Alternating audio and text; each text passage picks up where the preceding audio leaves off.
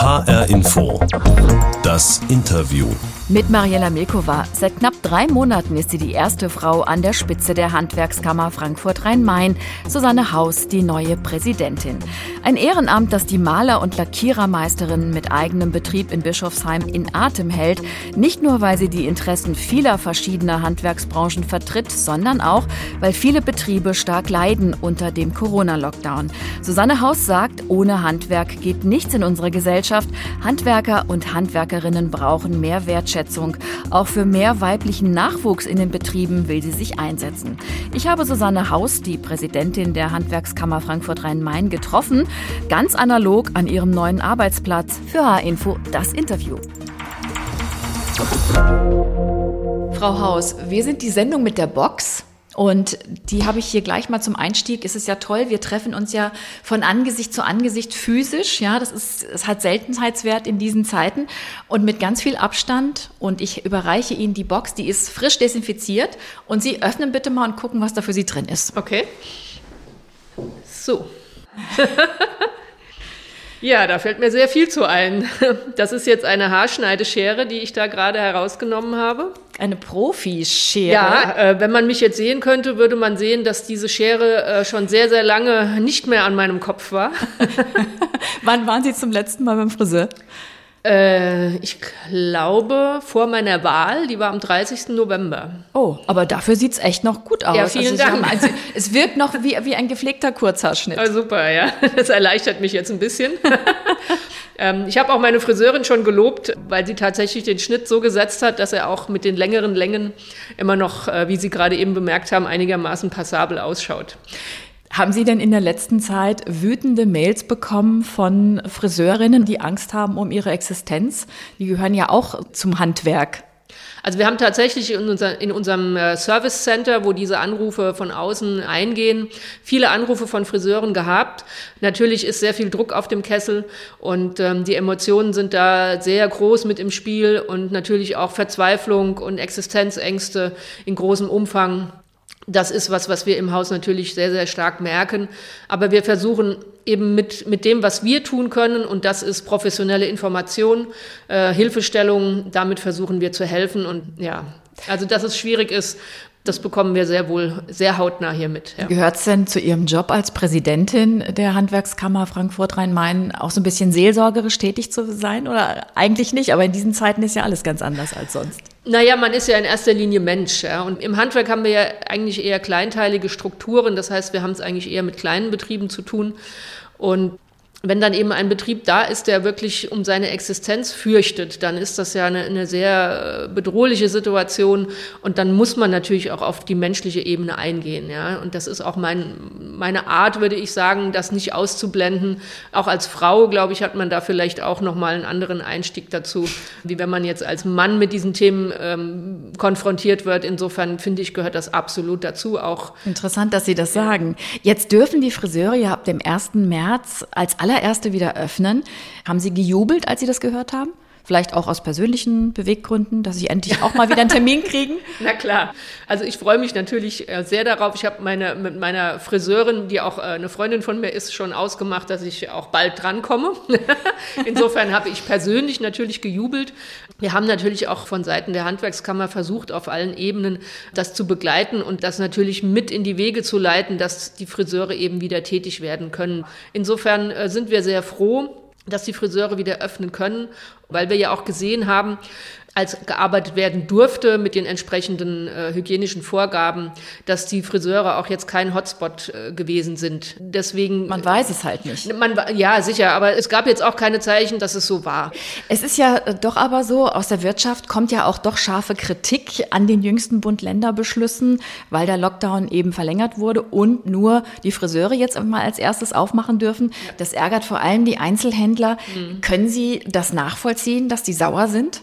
Ich kann das sehr gut nachvollziehen.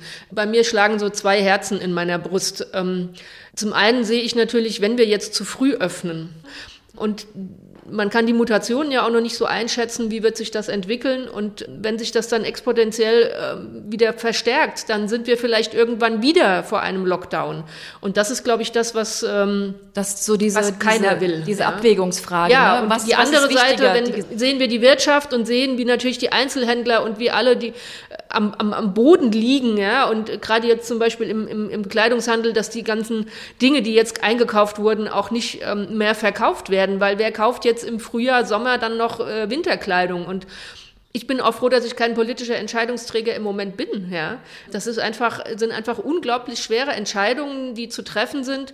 Und aber mit allen politischen Entscheidungsträgern, mit denen ich gesprochen habe, und darauf habe ich auch ein bisschen Vertrauen aufgebaut, ist einfach, dass die Dinge sehr, sehr wohl und sehr genau abgewogen werden. Also ich habe einfach ein Vertrauen da drin, dass die Politik sich sehr intensiv Gedanken um diese Themen macht und genau wie ich das eben gesagt habe, diese zwei Herzen auch in der politischen Brust haben und auch sehr genau abwägen, was können wir tun. Und natürlich ist der Druck auf den Kessel wird immer größer und dann ist es auch immer schwieriger, solche sehr vorsichtigen Schritte zu rechtfertigen. Das ist ganz klar. Ja. Stichwort äh, politische Entscheider und Entscheiderinnen. Jetzt war ja dieses Gipfeltreffen bei Bundeswirtschaftsminister Peter Altmaier. Da waren die Wirtschaftsverbände und haben ihrem Unmut Luft gemacht und immerhin wurde vereinbart, dass Altmaier und die Verbände einen Öffnungsfahrplan gemeinsam ausarbeiten wollen für die nächsten Beratungen von Bund und Ländern. Reicht das, um den Druck rauszunehmen? Ich denke, es ist auf jeden Fall ein, ein guter Schritt, weil wenn ich eine Perspektive, und sei sie auch nur erstmal auf dem Papier, aber wenn ich eine Perspektive habe, dann kann ich doch ähm, besser planen. Ja? Wobei ich immer noch skeptisch bin, weil im Moment man kann ja nur auf Sicht fahren. Wenn sich nächste Woche herausstellt, dass die Zahlen aus irgendwelchen Gründen, wie auch immer, wieder nach oben steigen, dann muss ich wieder eine andere Entscheidung treffen. Deswegen äh, ist natürlich eine Planung, die ist für jeden Unternehmer wichtig. Jeder Unternehmer macht seine wirtschaftliche Planung. Insofern ist es immer gut, einen Plan zu haben.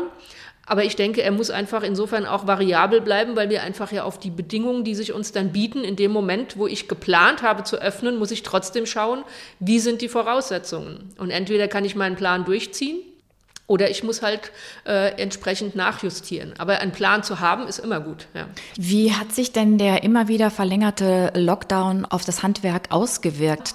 Sie vertreten ja äh, sehr, sehr viele verschiedene Branchen. Also wir haben die Friseure und die Kosmetiker, äh, die da noch dazu zählen. Das ist, äh, haben wir in unserem Kammerbezirk 4600 Betriebe, ähm, die natürlich da am härtesten getroffen waren und im Moment noch sind. Wir haben aber auch äh, zum Beispiel äh, die Messebauer. Das ist jetzt auch eine Branche, die sehr, mhm. sehr, sehr davon betroffen sind. Wir haben natürlich auch im Nahrungsmittelhandwerk beispielsweise die Bäcker, die ja zwar verkaufen dürfen, die aber jetzt zum Beispiel ihren Kaffeebereich nicht betreiben dürfen. Ja. Ähm, wir haben äh, bei den Fleischern, bei den Metzgern das Gleiche. Die haben in ganz vielen Bereichen mit Catering auch, äh, sage ich mal, große Umsätze gemacht. Das ist ja auch komplett weggebrochen. Dafür kann man vermelden, dass sehr viel hochwertige Fleischwaren verkauft wurden, weil die Leute einfach dann zu Hause sich äh, entsprechend hochwertig dann versorgen wollten mit diesen, mit diesen Artikeln. Das sind Branchen, die, sage ich mal, Einschränkungen haben, die aber trotzdem ihr Grundgeschäft äh, weiter betreiben konnten. Mhm. beim Messebauer war es ähm, sehr viel schwieriger. Die waren aber, glaube ich, äh, zum Großteil sehr, sehr clever und sehr, sehr flexibel und haben eben ihre Kapazitäten, die sie haben mit den entsprechenden Maschinen, Gerätschaften, einfach versucht, andere Produkte dann herzustellen. Das hat natürlich auch eine Weile gebraucht, aber da habe ich von vielen gehört, die dann sagen, gut, dann haben wir eben zum Beispiel Trennwände, äh, Hygienetrennwände gebaut und haben einfach ihr Portfolio äh, kurzerhand umgestellt. Das ist aber auch ein, ein Markenzeichen des Handwerks, dass man eben auch flexibel ist und sich auf die Bedingungen äh, des Marktes einfach auch schnell einstellen kann. Umso wichtiger sind für die betroffenen Handwerksbetriebe ja, dass die staatlichen Hilfen äh, kommen, äh, wie zum Beispiel November, Dezemberhilfen und mittlerweile die Überbrückungshilfe 3. Kommen diese Hilfen an? Was hören Sie so aus den Betrieben? Das ist was, wo ähm, zum Beispiel auch bei den Friseuren gespiegelt worden ist, und das hat die Situation, glaube ich, auch insgesamt verschlimmert, dass diese Hilfen eben noch nicht da sind. Die Überbrückungshilfe 3 kann ja erst seit ganz kurzem überhaupt beantragt werden. Und bis dann äh, die Gelder jetzt kommen, also es ist von der Politik da auch gesagt worden, dass jetzt schnellstmöglich zumindest Abschlagszahlungen erfolgen sollen. Aber das hat natürlich die Situation der Friseure extrem verschärft. Hätten die dann, ähm, sage ich mal, finanzielle Polster schaffen können, indem sie eben solche Finanzhilfen bekommen hätten, wäre das Ganze vielleicht nicht ganz so hochgekocht. Das ist ein Grund, warum dieser Druck auf dem Kessel immer zugenommen hat, weil meine laufenden Kosten ja weiterhin da sind. Ich muss weiter Miete zahlen, ich muss auch, wenn ich meinen Mitarbeitern Kurzarbeit, Kurzarbeitergeld auszahle, das ja auch vorlegen. Ja, das ist ja nicht so, dass ich das eins zu eins bekomme, sondern das muss ich vorfinanzieren. Und das sind alles Dinge, dafür muss ich einfach liquide sein. Und das war eben auch nicht gegeben. Da muss es jetzt einfach schnell gehen, damit eben noch ja, die Hilfen noch einigermaßen äh, hilfreich sein können auch. Wie groß ist denn Ihre Sorge, dass viele kleinere Betriebe pleite gehen? Naja, wenn man das, was ich eben geschildert habe, einfach nicht stemmen kann. Also ich kann weder meine, meine Mitarbeiter habe und die in Kurzarbeit geschickt habe, kann ich denen äh, das Geld nicht bezahlen, dann muss ich sie kündigen. Und wenn ich meine Miete nicht zahlen kann und äh, im ersten Lockdown waren die Mieter ja alle noch sehr entgegenkommt. Das habe ich auch vernommen, dass sich das ein bisschen geändert hat, dass die dann auch sagen, ja, wenn, wenn, wenn der Betrieb jetzt äh, kaputt geht, wo kriege ich dann mein Geld her als Vermieter? Ja? Natürlich muss man immer alle Seiten äh, sehen, aber wenn ich dann eben diese Kosten nicht stemmen kann und dann, dann muss ich in die Insolvenz gehen, dann habe ich ja gar keine Möglichkeit. Ja. Sie selbst leiten ja in dritter Generation einen Malermeisterbetrieb in Bischofsheim im Kreis Groß-Gerau mit Schwerpunkt auf Denkmalpflege. Sie selbst sind Maler- und Lackierermeisterin und Restauratorin und Chefin auch von elf Mitarbeiterinnen und Mitarbeitern. Wie ist es bei Ihnen gelaufen? Mussten Sie viele in die Kurzarbeit schicken? Nein, gar nicht. Also wir, wir sind eine der, der Branchen, das gilt auch so ein bisschen für das Aus, Bau- und Ausbaugewerbe. Wir konnten also völlig ich sage jetzt mal für unseren Betrieb, reibungslos weiterarbeiten und haben auch sehr viele Aufträge im letzten Jahr gehabt. Also wir hatten ein gutes Jahr. Insofern ich, äh, schätze ich mich sehr, sehr, sehr, sehr glücklich, in dieser ähm, Branche tätig zu sein, weil die von dieser Krise im Moment nicht betroffen ist. Wir befürchten allerdings, und das war im Bau- und Ausbaugewerbe schon immer wenig so, dass Krisen in diesem Bereich immer ein bisschen versetzt zugeschlagen haben. Das heißt, wenn jetzt die öffentlichen Gelder ein bisschen zurückgeschraubt werden, weil ja diese ganzen Kosten der Pandemie natürlich irgendwann auch wieder mal ähm, abgezahlt werden müssen. Und auch bei Privathaushalten vielleicht durch die eine oder andere Situation das Geld nicht mehr so locker sitzt. Oder ein Friseur, der jetzt äh, eigentlich eine Renovierung vorhatte, das jetzt aber natürlich nicht mehr tun kann oder tun möchte wird wahrscheinlich in äh, unserem Gewerbe auch nochmal eine Delle kommen, die aber etwas zeitversetzt sein wird. Damit rechnen wir aber fest. Ja. Herr Info, das Interview mit Susanne Haus, seit knapp drei Monaten Präsidentin der Handwerkskammer Frankfurt-Rhein-Main und die erste Frau, die es überhaupt geschafft hat an die Spitze der Handwerkskammer in 120 Jahren. Ne? Also so lange gibt es das. Die Interviewbox steht ja noch vor Ihnen. Da ist noch was für Sie drin. Greifen Sie doch bitte noch mal rein. Okay. Und gucken Sie mal, was ich Ihnen da reingetan habe. Das ist jetzt was Blaues. Sieht nach einem T-Shirt aus. Mhm. Jetzt klappe ich das mal auf. das ist äh, ein Superman-T-Shirt, ja, das hat mir noch gefehlt. Ja. das heißt, das wäre was für Sie. Ja, na klar. Superwoman allerdings. Genau, genau. Ja. Obwohl, das können ja auch Frauen so tragen. Es passt ja insofern auch gut zu Ihnen, als Sie sich ja durchgesetzt haben in einer Männerdomäne. Ja, ja, auf jeden Fall. Also ein bisschen äh, Superwoman-Qualitäten muss man da schon haben. Ähm, ich bin ja als Frau in einem äh, doch noch sehr männerlastigen Gewerk unterwegs und bin es eigentlich auch schon immer gewohnt, als Frau unter, als wenige Frauen unter vielen Männern da zu agieren. Also, und dazu äh, bin ich noch, ich sage es gleich, auch Vegetarierin. Und ähm, wenn auch Sie da dann noch ja, im Bauhandwerk als Frau und als Vegetarierin Also ich kenne alle Witze, ich kenne alle Sprüche zu diesem Thema, da kann mir keiner mehr so schnell irgendwas erzählen. also man, man, man wird da mit der Zeit schon einfach, ja, lässig. Den Eindruck machen Sie auch auf mich. Aber es ist schon so, dass Sie sich anfangs in diesem Handwerksbereich auch durchboxen mussten. Sie wollten ja ursprünglich nach dem Abi studieren.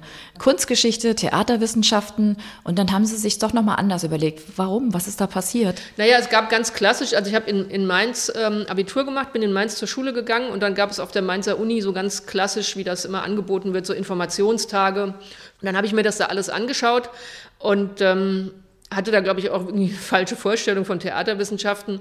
Also es ist ja nun alles doch sehr theoretisch. Und da ich schon immer, klar, man wird mit dem Handwerk groß. Ja, ähm, als Kind bin ich da schon bei meinem Opa auf dem Schoß gesessen und habe geguckt, was der gemacht hat. Dann ist einfach die Verbindung zu einem Handwerk und was mit, mit den Händen zu machen und vielleicht auch ein bisschen die, die Veranlagung dazu, die ich mitbekommen habe. Und dann, dann hat mich das ganz eindeutig einfach in diese Richtung getrieben und das bereue ich auch mit keiner Sekunde. Also Aber in der Lehre war es bestimmt so, dass man sie erstmal so ein bisschen hat auflaufen lassen. Ja, oder? na klar. Ich vergesse nie den ersten Tag meiner Lehre, da haben die mich so richtig. Äh, reingelegt. Ja. Was ist passiert? ja, das war ein sehr heißer Tag, der 1. August, das weiß ich noch. Hatten wir eine Baustelle irgendwo im, im Taunus und es ging darum, äh, da wurde ein Dachgeschoss ausgebaut und da hat man mit Mineralwolle gearbeitet. Also mhm. diese äh, weiche Dämmwolle, die man zwischen die Sparren packt. Was ich aber nicht wusste als Abiturientin, dass das Zeug auch verdammt juckt. Und wenn man sich da so richtig reinkniet und reinfasst und so, dass das wirklich ähm, sehr unangenehm werden kann. Und das haben Sie gemacht? Und das war, ja, natürlich. Ich meine, es war sehr heiß, ich hatte kurze Ärmel und habe mich da richtig, ich wollte natürlich am ersten Tag auch einen guten Eindruck machen und habe da gearbeitet wie ein Brunnenputzer. Ja, und dann hat, fing es irgendwann an, alles zu jucken und zu kratzen, bis ich dann irgendwann mal gemerkt habe, das ist jetzt irgendwie ein bisschen, da muss man aufpassen. Ja, das wusste ich halt nicht. Die haben sich alle köstlich amüsiert. Am nächsten Tag hatte ich lange Ärmel und Gummihandschuhe an, trotz 30 Grad. Also man muss da schon durch die Prüfungen durch und ähm, das ist ja jetzt auch schon viele Jahre her, da war das mit, mit äh, dass man besondere äh, Rücksicht auf Frauen genommen hat auf dem Bau jetzt auch noch nicht so ausgeprägt. Man musste sich mit den Männern in einem Bauwagen umziehen und solche Dinge. Also da muss man auch als junge Frau immer mal schlucken und mal gucken, wie, wie komme ich da jetzt am besten durch. Aber das sind alles Dinge, die mir ja irgendwie nicht geschadet haben. Also das äh, bestärkt einem dann irgendwie so im Nachhinein betrachtet. Damals das, fand ich das nicht so lustig, aber ja. im Nachhinein betrachtet. Das heißt also, Sie könnten super gut eine Superheldin auch mal spielen. Sie sind ja, Sie haben ja Ihre Theaterleidenschaft dann noch weiter verfolgt. Äh, ja. Sie haben lange Jahre geschauspielert in einer Gruppe. Würde es Sie mal reizen, eine Superheldin zu spielen, Superwoman zum Beispiel? Ja, na klar. Ich habe ja auch den Puck im Sommernachtstraum gespielt. Ich glaube, der hat schon auch irgendwie da so ein bisschen äh, Verwandtschaft zu so einem Supermann, ja. Ähm, ja, ich, ich denke, ja, ich bin so eine Rampensau. Also das, äh, das macht mir einfach unglaublich Freude. Ich habe da positives Feedback bekommen, dass ich das nicht ganz so schlecht mache. Und dann wächst man da mit seinen Aufgaben. Also unser Regisseur hat immer gesagt, du musst einfach aushalten können, dass die Leute dich angucken. Also man muss das einfach aushalten können. Ja? Und das bringt mir natürlich jetzt in dieser Position, in der ich bin, einfach eine, eine tolle Basis, ja? Mhm. weil man steht da ja auch auf der Bühne ne? und genau. wird beäugt und es wird genau. geguckt, was macht man da. Und das auszuhalten, aushalten zu können und, und trotzdem sein Ding zu machen und davon, äh, von dem, was man tut, äh, auch eine Selbstsicherheit auszustrahlen. Das habe ich beim Theaterspielen gelernt. Ja, ja apropos äh, Rampensau und starke Auftritte, auch wenn man sich mal ihre Karriere anschaut. Also das war ja auch ein steiler Weg. Äh, Maler- und Lackierermeisterin, Restauratorin, Obermeisterin, Vorstand der Kreishandwerkerschaft Groß-Gerau, dann in die Vollversammlung der Handwerkskammer Frankfurt-Rhein-Main eingestiegen. Ein Ehrenamt auch schon 2015 zur Vizepräsidentin gewählt worden und seit Ende November eben Präsidentin der Handwerkskammer. Das hört sich alles sehr zielstrebig an. Es ist aber ein Ehrenamt. Sie haben wahnsinnig viele Termine. Sie sind jeden Tag unterwegs. Das habe ich gemerkt, als wir dieses Gespräch ausgemacht haben. Warum ist Ihnen diese ehrenamtliche Arbeit so wichtig? Naja, zum einen ist das auch was, was vielleicht auch ein bisschen in meiner Familie begründet liegt, weil ähm, ich das einfach so kennengelernt habe. Mein Vater war schon auch immer im Ehrenamt tätig. Der war, glaube ich, mehr im Ehrenamt tätig, als dass er irgendwie zu Hause war. Meine Mutter sagt immer, ich habe ein Leben lang auf deinen Vater gewartet. Mhm. Ähm, aber auch im positiven Sinne, weil meine Mutter auch immer ehrenamtlich äh, unterwegs war. Das habe ich so einfach mit, mit, mit dem Großwerden so mit aufgesogen, dass man sich für die Gesellschaft einbringt, dass man das, was man kann, einfach zur Verfügung stellt, dass man dabei auch unglaublich viele Leute kennenlernt, gute Kontakte knüpfen kann, Netzwerke aufbauen kann, dass man Spaß damit hat, mit anderen Dinge zusammen zu machen und am Ende kann man ja auch einfach Sachen bewegen, ja, man kann Dinge voranbringen, man, man ist dabei und man kann was erreichen und das ist das, ähm, was eigentlich jeder ein bisschen tun sollte, sich, sich einzubringen, weil man nicht nur gibt, sondern man kriegt auch eine ganze Menge. Nur im eigentlichen Job springen Sie nicht mehr so viel rum, oder? Ja, doch. Ich bin jeden Morgen um sechs im Büro. Also ich bin jeden wow. Tag in meiner Firma. Äh, mir ist das ganz wichtig. Böse Zungen sagen, ich hätte schon mal ein Bild in der Werkstatt aufgehängt, dass meine Mitarbeiter noch wissen, wie ich aussehe. Oh, oh, oh. Das stimmt nicht. also ich bin jeden Morgen da. Ich kümmere mich um alles noch mit. Äh, habe natürlich meine Meisterin, die mich jetzt super vertritt und die gerade in diese Rolle noch mit reinwächst. Aber ich möchte immer wissen, was bei mir los ist und äh, bin da immer präsent und habe natürlich auch noch eigene Kundentermine und betreue noch Dinge. Wir haben jetzt gerade ein ganz tolles Projekt in Mainz, wo wir so ein großes Loft umbauen und da erwarten auch die Kunden, dass man präsent ist und ähm, das möchte ich schon auch noch sein, weil das ist mein, mein Ding, meine Firma, da muss ich natürlich auch noch mitmischen, das ist klar. Susanne Haus in H-Info, das Interview, die neue Präsidentin der Handwerkskammer Frankfurt-Rhein-Main. Wir haben ja über viele verschiedene Rollen schon bei Ihnen gesprochen, also die Handwerker, Handwerkerin, die Unternehmerin, die Frau mit den Superkräften, die erste Frau, die es an die Spitze der Handwerkskammer in Frankfurt-Rhein-Main äh, geschafft hat. Und Sie haben seit Januar ja noch eine neue Rolle. Sie sitzen nämlich im HR-Rundfunkrat der vertritt ja die Interessen aller Bürgerinnen und Bürger in Hessen und es ist das wichtigste Kontrollorgan einer öffentlich-rechtlichen Rundfunkanstalt. Und die Mitglieder des Rundfunkrates setzen sich zusammen aus Vertretern der verschiedensten Gruppen und Organisationen. Welchen ganz besonderen Blickwinkel würden Sie sagen, bringen Sie dort mit ein? Also was ist Ihnen besonders wichtig? Da kommt wieder ein bisschen der Pragmatismus rein. Also ich denke, ich bin jemand, der ähm, immer für Ergebnisse steht. Insofern werde ich immer ein Interesse daran haben, dass man pragmatische Lösungen für Probleme findet, also auch lösungsorientiert denkt. Das bringe ich gerne mit ein. Eine klare Sprache. Und natürlich äh, vertrete ich und versuche, äh, die Interessen des Handwerks auch mit einzubringen, so dass man eben auch das, was berichtet wird, auch mal kritisch beäugt, dass man die Sicht des Handwerks auf verschiedene Dinge mit in die Berichterstattung mit äh, reinspiegelt und ähm, soweit das möglich ist. Und dass man natürlich auch darauf äh, vielleicht achtet, dass Dinge wie berufliche Ausbildung, berufliche Bildung ähm, auch vielleicht einen Platz irgendwo haben, weil wir brauchen natürlich, ähm, das Wort Fachkräftemangel kann ja kaum einer noch hören, weil das immer so oft bemüht wird, aber das ist tatsächlich unser Kernproblem, weil das Handwerk ist eine zentrale Stelle in der Gesellschaft. Ohne uns geht eigentlich nichts. Und das wollen wir natürlich auch weiterhin so haben und das braucht die Gesellschaft auch. Weil ohne Bäcker, ohne Metzger, ohne Augenoptiker, ohne Hörgeräteakustiker, ohne Maler, ohne Sanitär, ähm, ja, geht einfach nichts. Das brauchen wir. Das sind wertvolle Bestandteile der Gesellschaft.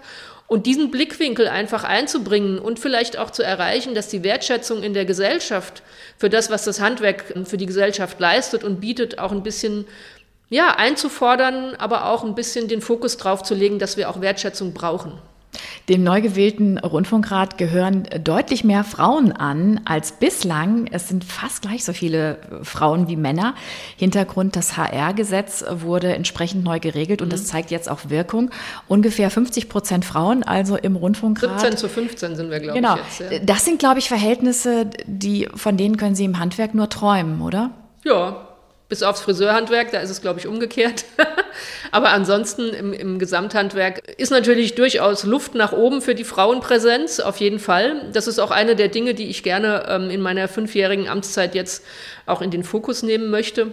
Wir brauchen natürlich äh, Frauen, wir brauchen auch die, die weibliche Sichtweise auf manche Dinge. Viele Studien zeigen ja auch, dass äh, das Klima äh, in Führungsetagen, wenn Frauen anwesend sind, auch ein bisschen anders sich darstellt. Das merke ich auch immer wieder und das, das finde ich einfach eine unbedingt wichtige Sache. Insofern ist es auch gut, wenn wir versuchen, Mädchen, da gibt es ja auch den Girls Day und diese ganzen verschiedenen Dinge, einfach an Dinge heranzuführen, wo sie im ersten Moment vielleicht gar nicht so dran denken. Ja? Weil wir stellen immer wieder fest, wenn Frauen im Handwerk sind, egal jetzt ob als Malerin, als Tischlerin, ähm, bringen die immer ausgezeichnete Leistungen. Also Frauen äh, sind da durchaus sehr begabt für diese Berufe man muss einfach, und das müssen wir bei der Berufsbildung oder Berufsorientierung auch tun, die Frauen ähm, informieren darüber, was es alles gibt. Ja. Deswegen ist, glaube ich, auch ein Herzensanliegen dieser geplante Campus in Frankfurt für berufliche Bildung. Was ist das Besondere daran? Also bei Campus denkt man ja erstmal hier an die Uni Frankfurt, ne? Also dieser schöne Campus im Westen der Stadt. Sie sagen es gerade, der schöne Campus, genau das wollen wir auch haben. ja, es ist so, ähm, wir wollen gerne nämlich unser Berufs- und Technologiezentrum, also die überbetriebliche Unterweisung nennt sich das, mit der Berufsschule an einem Ort verzahnen. Bedeutet beispielsweise, wenn ein Dachdecker in der Berufsschule das Thema ähm, Verschieferung hat, dass er dann aber auch gleichzeitig am nächsten Tag in die Praxis, in die Werkstatt geht und dort eben das, was er am letzten Tag in der Berufsschule gelernt hat, am nächsten Tag praktisch umsetzen kann oder idealerweise am gleichen Tag, damit einfach die Verknüpfung zwischen der theoretischen und der praktischen äh, Fähigkeit einfach besser gegeben ist. Wir wollen ähm, den Campus öffnen, auch für Kooperationen mit Universitäten, äh, mit Hochschulen. Wir wollen öffnen für die Betriebe. Wir wollen den öffnen für die Berufsschullehrer, dass auch die einen, einen guten fachlichen Input bekommen. Und wir können als Kammer eben auch gewährleisten, dass unsere Werkstätten immer sehr gut auf dem neuesten Stand sind, äh, weil wir da auch einfach die finanziellen Mittel äh, dafür haben. Und ähm, das ist ja was, was, was Schulen oder die öffentliche Hand nicht immer so leistet. Da sind ja oftmals auch die Werkstätten ein bisschen veraltet und da können wir natürlich sehr viel besser liefern und äh, haben da auch den fachlichen Input äh, weil ja auch unsere Mitglieder immer am Puls der Zeit sind, weil sie einfach ja damit ihr Geld verdienen müssen. Hm. Und das ist das neue Konzept, was wir dort gerne umsetzen möchten. Man merkt, dass Ihnen das sehr am Herzen liegt. Aber jetzt hat ja gerade die Corona-Pandemie auch eines hervorgebracht, nämlich, dass die Digitalisierung eigentlich immer mehr in den Vordergrund tritt und immer wichtiger wird in allen Lebensbereichen. Und da ist natürlich eine spannende Frage, wie wirkt sich das auf das Handwerk aus, beziehungsweise kann das Handwerk überhaupt überleben? Und diesen Gedanken würde ich zum Schluss gern noch mal ein bisschen auf die Spitze treiben. Ich habe drei Szenarios für Sie, die in der Zukunft spielen. Und Sie sollen mir sagen, ja, könnte so kommen oder ist völliger Quatsch. Im Jahr 2050 lassen wir uns von vollautomatischen Roboterfriseuren die Haare waschen, schneiden und legen. Den gewünschten Schnitt bucht man einfach vorher per App. Vorstellbar oder völliger Quatsch?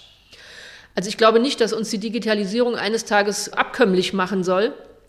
Also insofern erhoffe ich mir, ist vielleicht die bessere Bezeichnung, erhoffe ich mir, dass das nicht so kommt. Weil der, der, Besuch beim Friseur ist ja eigentlich viel, viel mehr, als dass ich anschließend mit einer schicken Frisur rausgehe, sondern da fühle ich mich wohl, da werde ich ein bisschen gehätschelt, da kann ich erzählen, da kann ich mich ein bisschen austauschen. Das ist eine Auszeit, die ich mir auch nehme von meinem Alltag äh, und ich habe die Zeit, mich mit mir selber zu beschäftigen. Das schafft der Roboter alles Und nicht. Ich glaube, das schafft der Roboter nicht. Nein. Okay. Im Jahr 2050 leben wir in selbstreparierenden Häusern. Kein Warten mehr auf den Klempner oder Elektriker. Das smarte Haus macht alles von allein. Und auf Knopfdruck streicht es sogar noch die Wände in meiner Wunschfarbe. Vorstellbar oder völliger Quatsch? Oh Gott, oh Gott, oh Gott.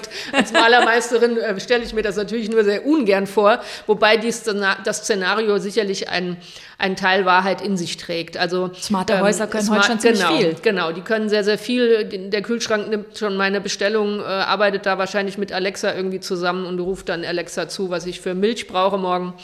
Das Streichen der Wände, da wird es sicherlich auch Veränderungen, Verbesserungen geben. Es wird vielleicht auch eher Farben geben, die, die sich selbst reinigen oder die man gar nicht mehr so oft streichen muss. Oder, also es ist ja überall Innovation drin. Aber so, so ganz wird das Handwerk nicht verschwinden können, weil es gibt einfach Sachen, die kann der Computer nicht. Ja. Noch ein Szenario, ein letztes. Im Jahr 2050 können wir uns den Weg zum Bäcker oder Metzger sparen.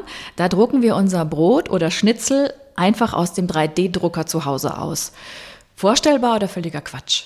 Ja, das ist ja schon Teil der Realität. Also äh, es gibt ja schon Bäcker, die ihre Pralinen ausdrucken. Insofern äh, ist das mit Sicherheit Teil der realistischen Dinge, die im Jahr 2050 stattfinden werden, denke ich schon, ja. Aber Sie glauben trotzdem noch an, an die Zukunft des Handwerks? Immer, natürlich, auf jeden Fall. Weil die Individualität und die, die menschliche Reaktion auf Dinge, die kann ein Computer, also natürlich wird das auch immer weiterentwickelt, aber ich hoffe, dass sie ein Computer nie gänzlich ersetzen kann, weil wo, wo haben wir dann noch unseren Platz? Also die Gesellschaft muss ja auch irgendwie menschlich bleiben. Das ist ja das, was uns auszeichnet und was mir persönlich auch ganz, ganz wichtig ist. Das sollte immer ganz oben stehen. Dankeschön, Susanne Haus. Sehr gerne. Die neue Präsidentin der Handwerkskammer Frankfurt-Rhein-Main. Diese Sendung gibt es wie immer auch als Podcast in der ARD Audiothek zum Beispiel oder in Ihrem Lieblingspodcast-Kanal. Klicken Sie einfach rein und abonnieren Sie uns. Das war H-Info, das Interview. Mein Name ist Mariella Milkova.